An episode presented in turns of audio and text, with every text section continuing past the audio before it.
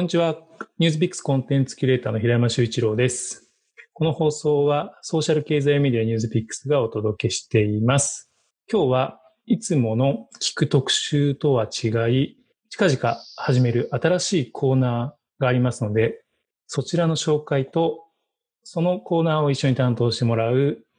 新しい方を紹介したいと思います。えー、ニュースピックスでアンカーを務められているジョーさんです。ジョーさんよろしくお願いします。よろしくお願いします。いや、緊張しますね。初めての収録は。はい。はい。じゃあ、ちょっと、えっ、ー、と、今回、ドイツもの聞く特集、編集部の特集を、この、えー、ポッドキャストで、まあ、どういう特集やってるよっていう説明をしてもらってるんですけど、ジョさんはですね、今回新しいコーナーを担当してもらうんですけど、今度やってもらうコーナーというのはどういうコーナーになりますかね？と、私が担当させていただくコーナーが、あの、私が面白いであったり、まあ、突き抜けていると思う30歳以下の若者をゲストにお呼びして、まあ、毎回違う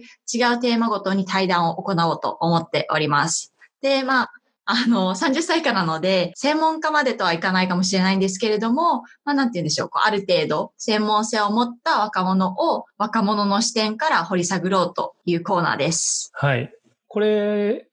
あれですね。なんか、若い子を知るっていうのはなかなか難しいじゃないですか。雑誌とかにもなかなか出てこないし、はい。っていう意味で言うと、こう、同年代である女さんが紹介してくれるっていうのはすごい楽しみですね、これ。はい。私も楽しみにし,、してます。もう何人か、こういう人紹介したいなっていうのは決まってるんですか？いや、実はリストが50名ぐらい いや、さすがにあの、50名を一気に紹介するわけにはいかないんですけれども、はい、まあ将来的にこのコーナーの反響が良ければ、もう50名、60名とどんどん若い方々をスポットライトに、あの、持っていきたいなと思っております。そうですね。今のところ予定としては、えっ、ー、と、月に1人か2人ご紹介できればいいかなと思っているので、まあ徐々にね、若い才能ある人たちを少しでもね、あの、注目されるように僕たちで紹介していければなと思ってます。はい。はい。で、ちなみに、この新しいコーナー、今まで編集部がやったコーナーは、聞く特集っていうコーナーなんですけど、はい。タイトル名って決まってるんですか？決まってます。じゃあ、発表しますね。発表してください。はい。えっ、ー、と、タイトル名は、ジョータイムです。ジョータイム。かっこいい。はい、ジョータイム。あの、ショータイムみたいな感じで、まあ、ジョータイムって名付けたんですけれども、はい、私の名字がジョーなので、うん、私のコーナーということで、ジョータイム。まあ、私の時間っていう感じに名付けております。なんか本当に、はい、あの、いろんな名前を考えていて、まあ、例えばですけれども、うん、若者に視点を当てるコーナーなので、ヤングワン、あの、うん、まあ、若者っていうタイトルとかも考えてたんですけれども、うん、あの、いろんな方々に相談した結果、ジョータイムの響きがすごくいいねっていうことになったのと、うん、やはりこう、ポッドキャストなので、こう、響きをだいあの大事にしていきたいなと思って、ジョータイムに決めました。いや、いい響きだと思います。すごいなんか楽しそうなコーナーになりそうなんで。はい。まあ、次回からは、ジョータイムに誰かゲストが来るという形ですね。そうです。はい。で、今日はゲストがいないんですけど、今日はぜひ、えっ、ー、と、ジョさんのことを皆さんにご紹介したいなと思ってて、はい。少しずつちょっと自己紹介と、あと、まあ僕が自己紹介の中で気になることとか聞いていければなと思ってるんですけど、まずはちょっと自己紹介してもらっていいですかね？はい。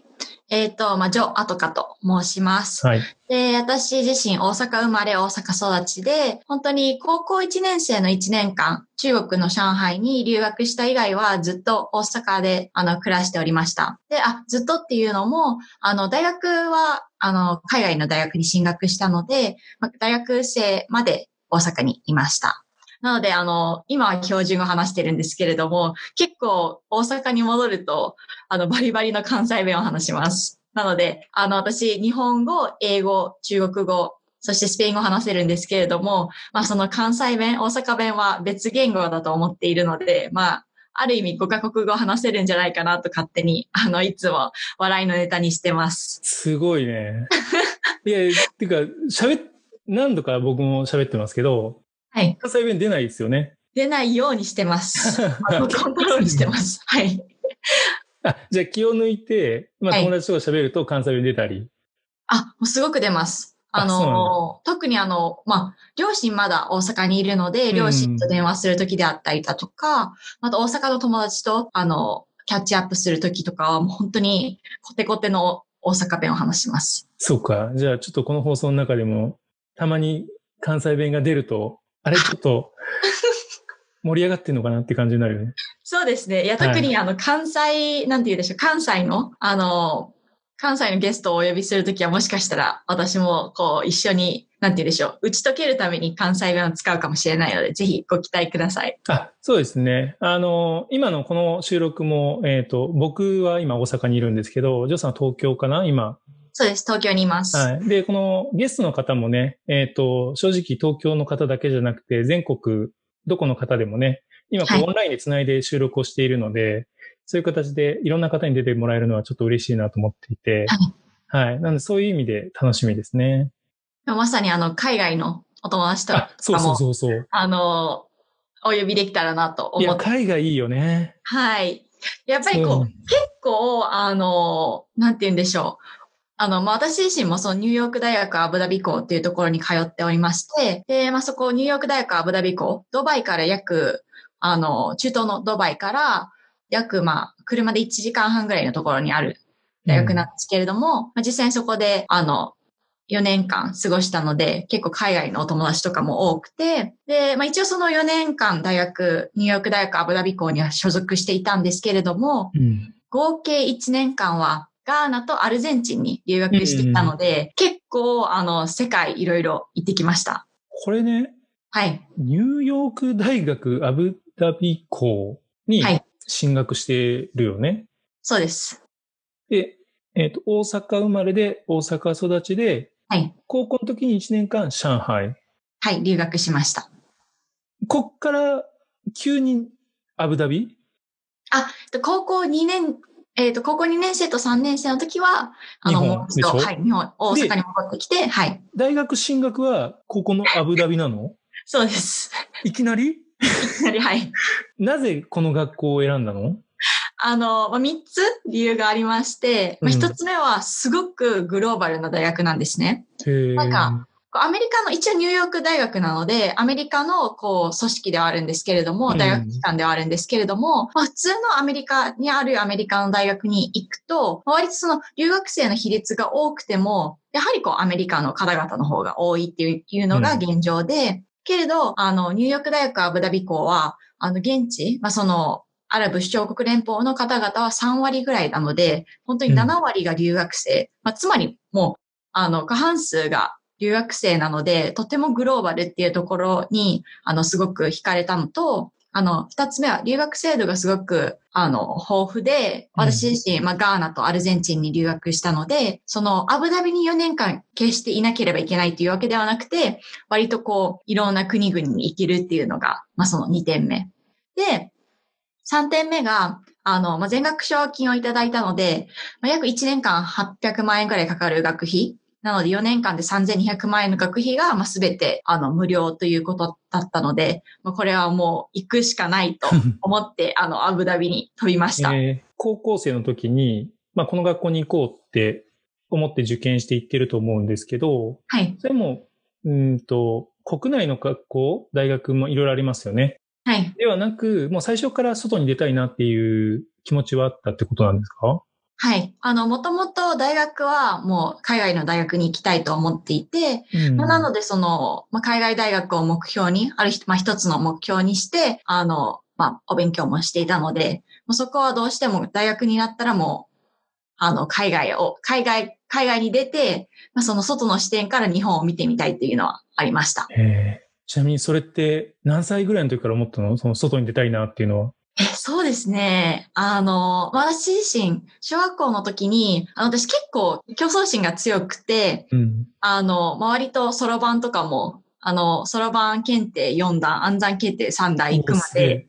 頑張ったくらい、あの、すごく競争心が強くて、なので、で、あの、小さい頃から結構英検とか、国連英検とか、あとまあ中検とかを受けてきて、その中で、まあある意味出会ったその国連英検に、その、まあ国連英検の勉強をしている際に、あの、まあ国連についていろいろ学ぶ機会があって、まあ将来的に国連に行きたいと思った時に、やはりこう、大学は海外の大学に、あの、行きたいなというふうに、あの、なので、小学生、小学生、中学生ぐらいにはもう、あの、大学は海外というふうに決めてました。そうなんだ。まあけどそれで行けたっていうのはすごいよね。実際にこう、夢が、まず一つ叶ってるってことだもんね。その段階でね。はい、そうですね。あの、夢なんか結構夢たくさんあって、うんなのでまあ、い一個一個こう夢を叶えていくのがすごく楽しいなという実感はあります。えーで、えっと、アブダビで学ぶ中で、まあ、そこで、まあ、留学もして、はい。よ4年間なのかな？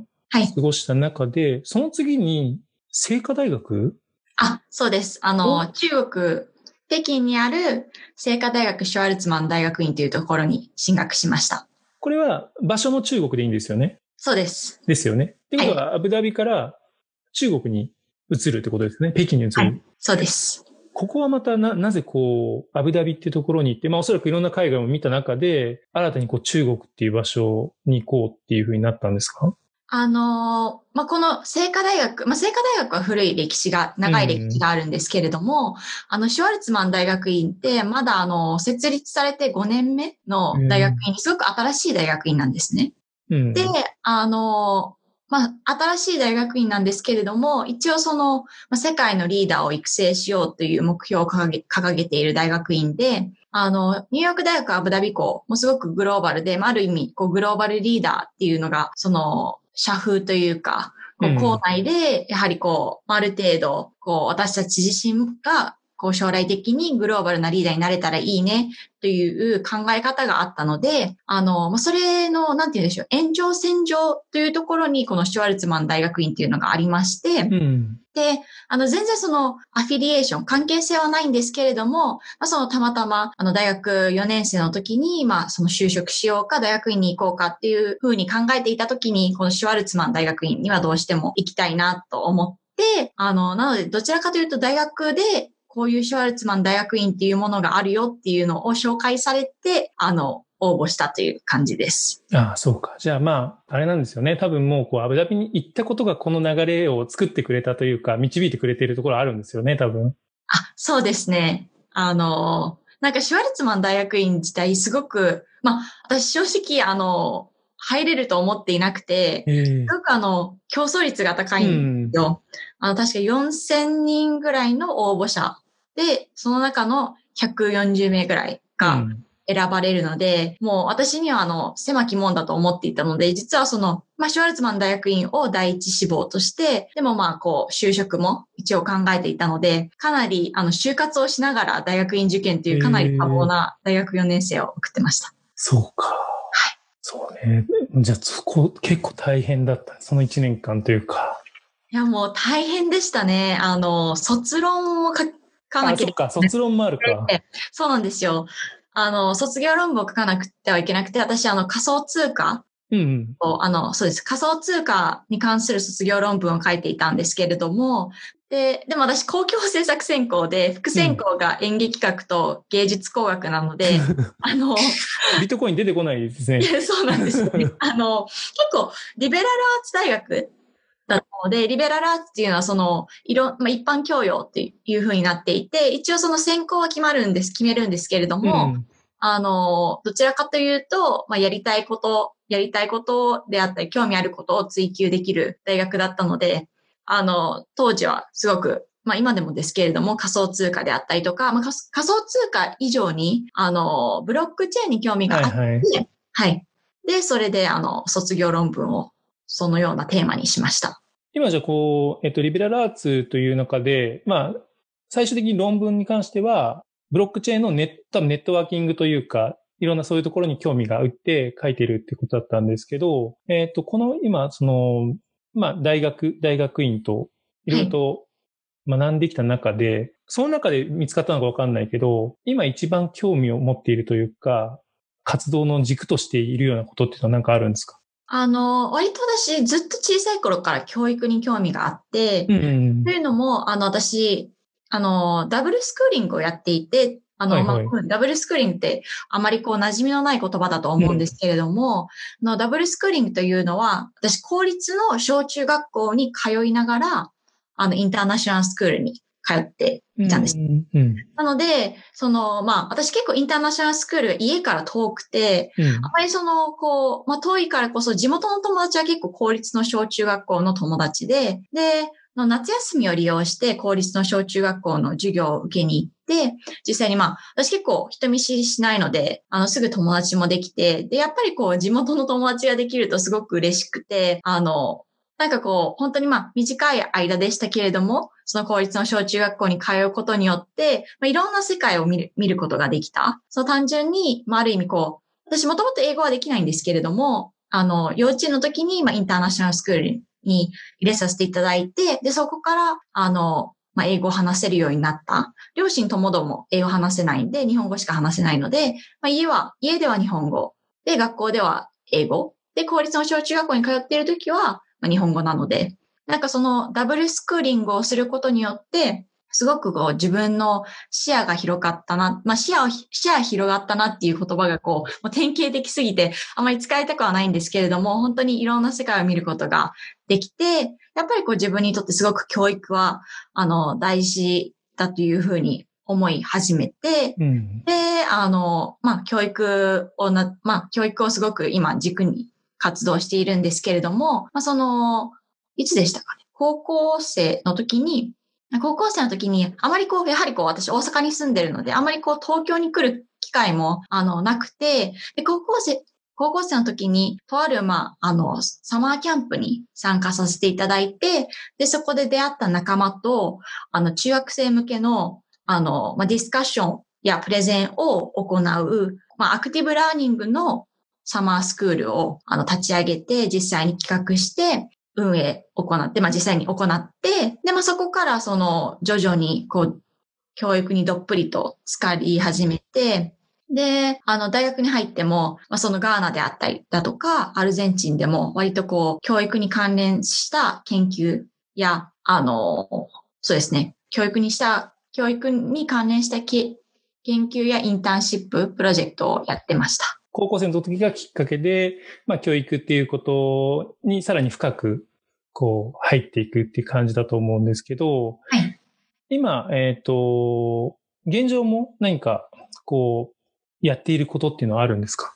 あ、あります、あります。あの、今、姫路女学院という、あの、まあ、女子校の立ち上げに携わって、実際に今年の4月に、あの、開校したんですけれども、まあ、その中でも、リベラルアーツサマープログラムというのを任せていただいて、で、それをまあ、本当に立ち上げ、企画運営をさせていただいて、あの、まあ、こう、普通の、ある意味、こう、普通の女子高生に、こう、例えばですけれども、偏見についてかん、あの、バイアスとは何なのか、うんこう、社会、まあ、社会、私たちが住んでる社会の中で、社会の影響を受けてどういう偏見が、偏見を私たちが持ってるかであったりだとか、まあ、そのもっとこう、自信であったり、自己肯定感をつけてもらうために、こう自分を1分間アピールするエレベーターピッチっていうのをやったりだとか、こう、あまりこう、普通の日本の教育では、あの、行わないことを、実際にサマープログラムに凝縮して、2泊3日で実際に岡山で行いました。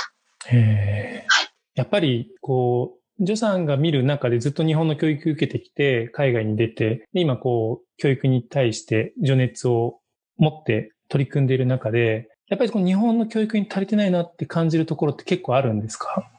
ありますね。なんかこう、まあ私も結構こう、私はどちらかというと、まあ、あの、まあ、私結構ポジティブな性格なんですけれども、なんか教育から来てるのかなと思ってまして、もちろんその、うん。こう、自然体でもポジティブですし、割とこう、褒めてくれる環境で育ったので、そのなんかこう、割とポジティブっていうのがあっで、で、日本の教育ってももちろんその褒めることも大大大切っていうふうにはなってますけれども、どっちかというとこう、褒めるよりかは、こう、ある意味こう、失敗を、あの、失敗しないためにどうすればいいかみたいなのを考える。んなのでなんかそれはポジティブにちょっとつながらないのかなと思ってうんまして、なんか失敗を失敗として捉えるのではなくて、ある意味こう、あの、まあ、一つの学びの経験というふうに捉えればすごくポジティブに考えれるものがたくさんあるので、なんかこう、ポジティブ精神を養う教育っていうのが、まあそのあまりこう、あの、日常的にできていないのかなっていうところが、こう、まあ、自己肯定感であったり、自自信の低さにつながっているのかなとは思います。あとは、やはりこう、あの、人前で発言するっていうことがあまり日本の社会で多く見られなくて、あま日本の教育の中で、どちらかというと私も公立の小中学校に行っていて、あの、こう、私結構質問とかもしたいタイプで、わからなければ結構質問するタイプで、なんか歴史とかの授業でわからないことがあって手を挙げて質問すると、本当になんか質問してはいけない雰囲気が漂っているというか、え、質問するのみたいな感じで周りでも見られるし、うん。なんか先生方、先生の方、先生方にも、なんか今、もう普通に授業を進めたいからこそ質問はしないでみたいな空気感うん。があったので、なんか自自分自身もやはりこう、まあそういうのを経験して、もっとこう日本の教育の中で発言するであったりだとか、こう自分の意見を、自分の意見またはアイディアをもっとこう、あの、表に出すっていうのができる環境を徐々に作っていけたらいいんじゃないかなと思います。うんやっぱりあれ、世界に出ると、それは強く感じるもんなの？その今、ここがちょっと、まあ、発言ができなかったりとか、ポジティブじゃなくて、こう、失敗しないような教育はい。をしているっていうのの、こう、環境の違いで、やっぱり世界の人たちとこ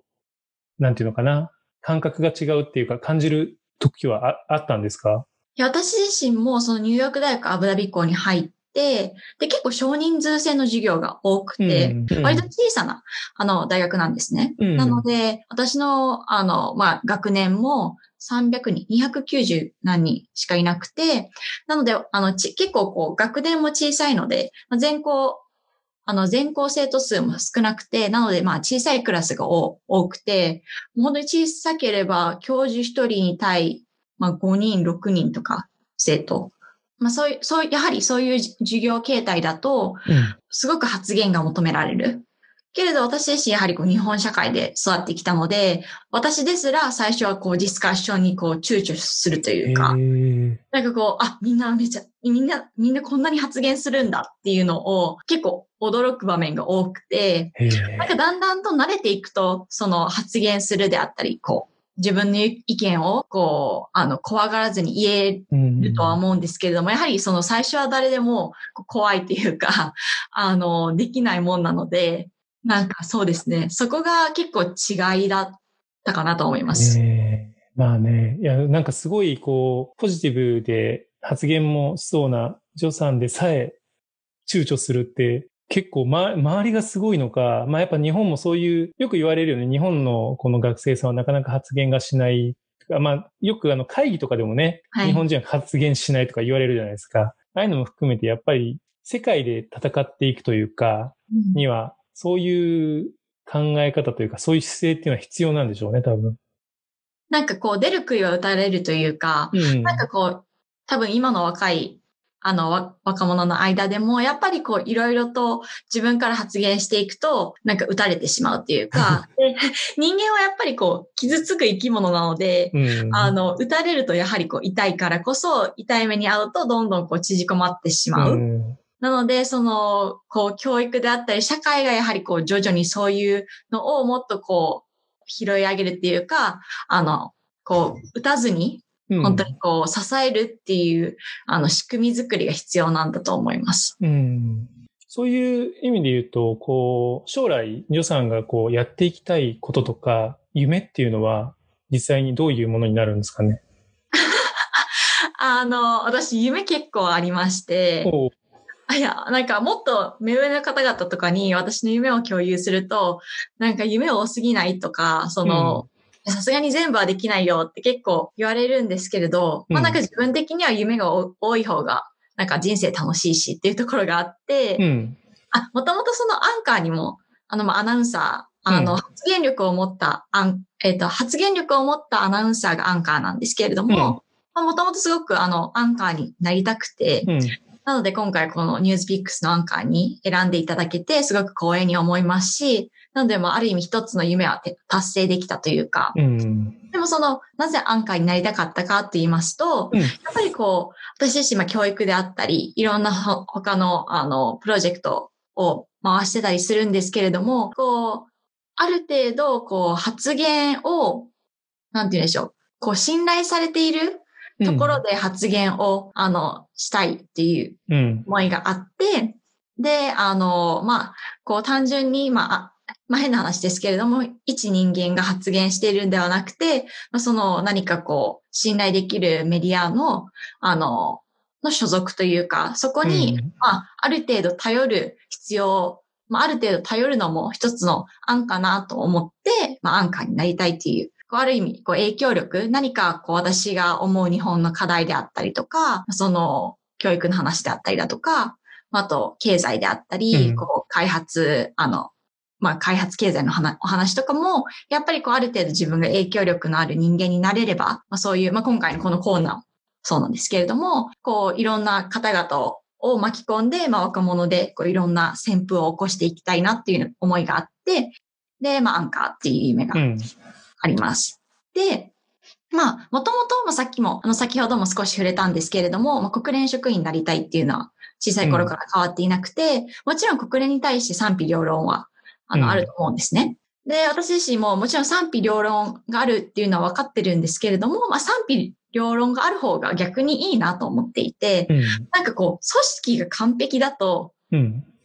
へ、変じゃないですか。なんかこう、完璧な組織ってないと思うんですね。そうね。成長なくなっちゃうしね。完そうです、璧だそうです。で、なんか社会って完璧なわけじゃないので、うん。なので、まあ、その、私自身、ニューヨークにある国連本部で、あの、まあ、インターンさせていただいた、たんですけれども、まあ、実際にインターンをしてみて、私自身はもっとこう、まあ、ガーナであったりとか、あの、留学していたアルゼンチンで、なんかこう、現地の、あの、国連機関にい行きたいなとは思ってます。なので、まあ、UNDP とか、ユニセフ、子供たちに携わるユニセフに入りたいなとは思ってます。で、もう一つ、さい、まあ、最後というか、まあ、起業したいなと思ってるでしょいっぱいいっぱいあるけど、一応言うのは最後のやつでしょそうそうそう ね、時間限られてるからね。時間が切れて全部言うとこれ、多分、ジョさんの回で5回ぐらいいっちゃうからね。そうです、そうです。あの、ました。でそうそうそうそう。も最後は起業したいなと思ってます。あそっか。はい。やっぱりこう自分のやりたいことを叶えるためには、自分のまあ会社であり、NPO、まあ、会社を考えてるんですけれども、うん何かこう、ビジネスをきちんと動かせるようになりたいなと思います。いやけどいいですよね。なんか、国連もそうだし、企業もそうだし、まあ、若いからこそね、夢はたくさん絶対あった方がいいし、あの、多分今言ってない夢も含めて、あの、一つずつ、そう、大学、そう、海外の大学に行きたいっていう夢を叶えたっていうところもそうだけど、多分一つずつ叶えていくんだと思うので、それちょっと楽しみですよね。はい。はい楽。しみです。じゃあ、ちょっと夢はじゃあ、今話してもらった感じのもの。まあ、プラスアルファいろいろあるんで、ここれから多分ね、いろんな、こう、ゲストを呼んでお話ししていく中で、はい多分。その夢もちょっとずつ教えてもらえるかもしれないし、あはい。そこは楽しみにしておきますね。はい。じゃあですね、ちょっと、えっ、と、次から始める新しいコーナーですよね。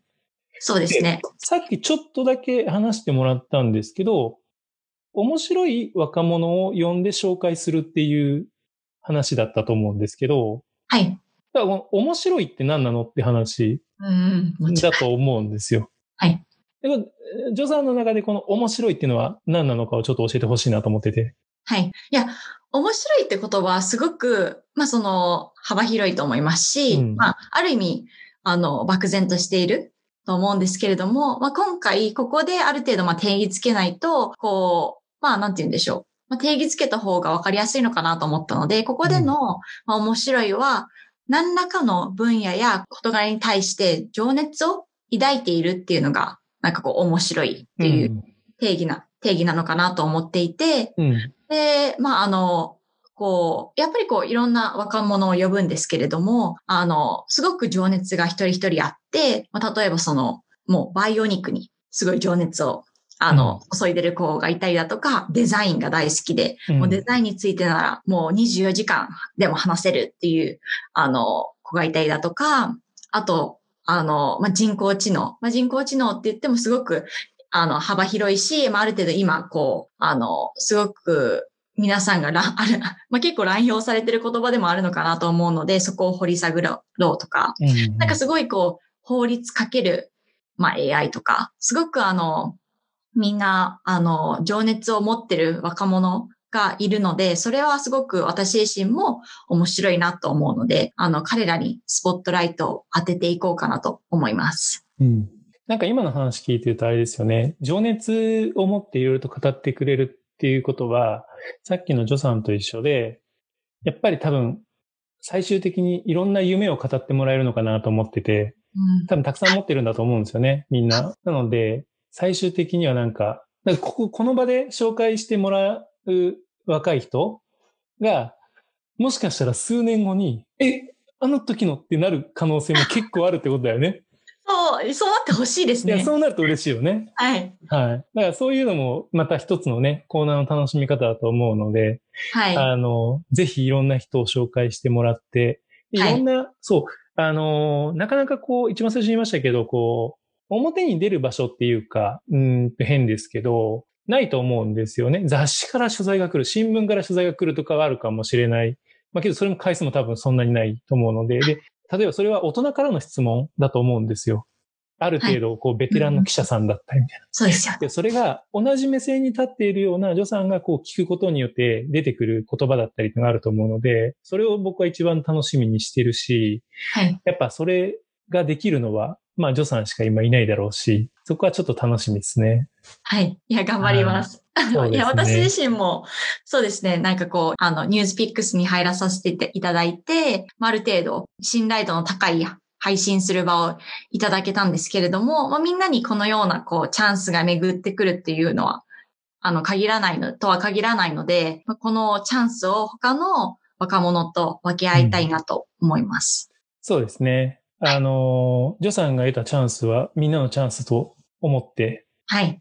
この場をうまく活かしてもらえればなと思いますね。はい。はい。で、ちょっともうね、えっと、時間も結構経ってきたので、最後に、はい。えっと、次回からこの新しく始めるコーナーについて意気込みを語っていただければなと思いますが、はい。お願いします。意気込みですね。えっと、はい、このコーナーを通して、日本にもっと活気をもたらしたいなと思います。というのも、あの、まあ、こんな若者がいるんだ。こうなんか日本も捨てたもんじゃないなと、もっとこう上の、目上の方々であったり、上の年齢の上の方々に思っていただきたいのと、まあ同世代には、あ、こんな面白い同世代がいるんだ。負けていらんないな、みたいな、こう、あの、なんて言うんでしょう、こう、火、火をつけてほしい。心の中でこう火をつけてほしいっていうのと、あと下の世代には、もう目標としてもらい、もらえるような、私たち、まあ、主に Z 世代、Z 世代なんですけれども、まあ、こう、あ、こ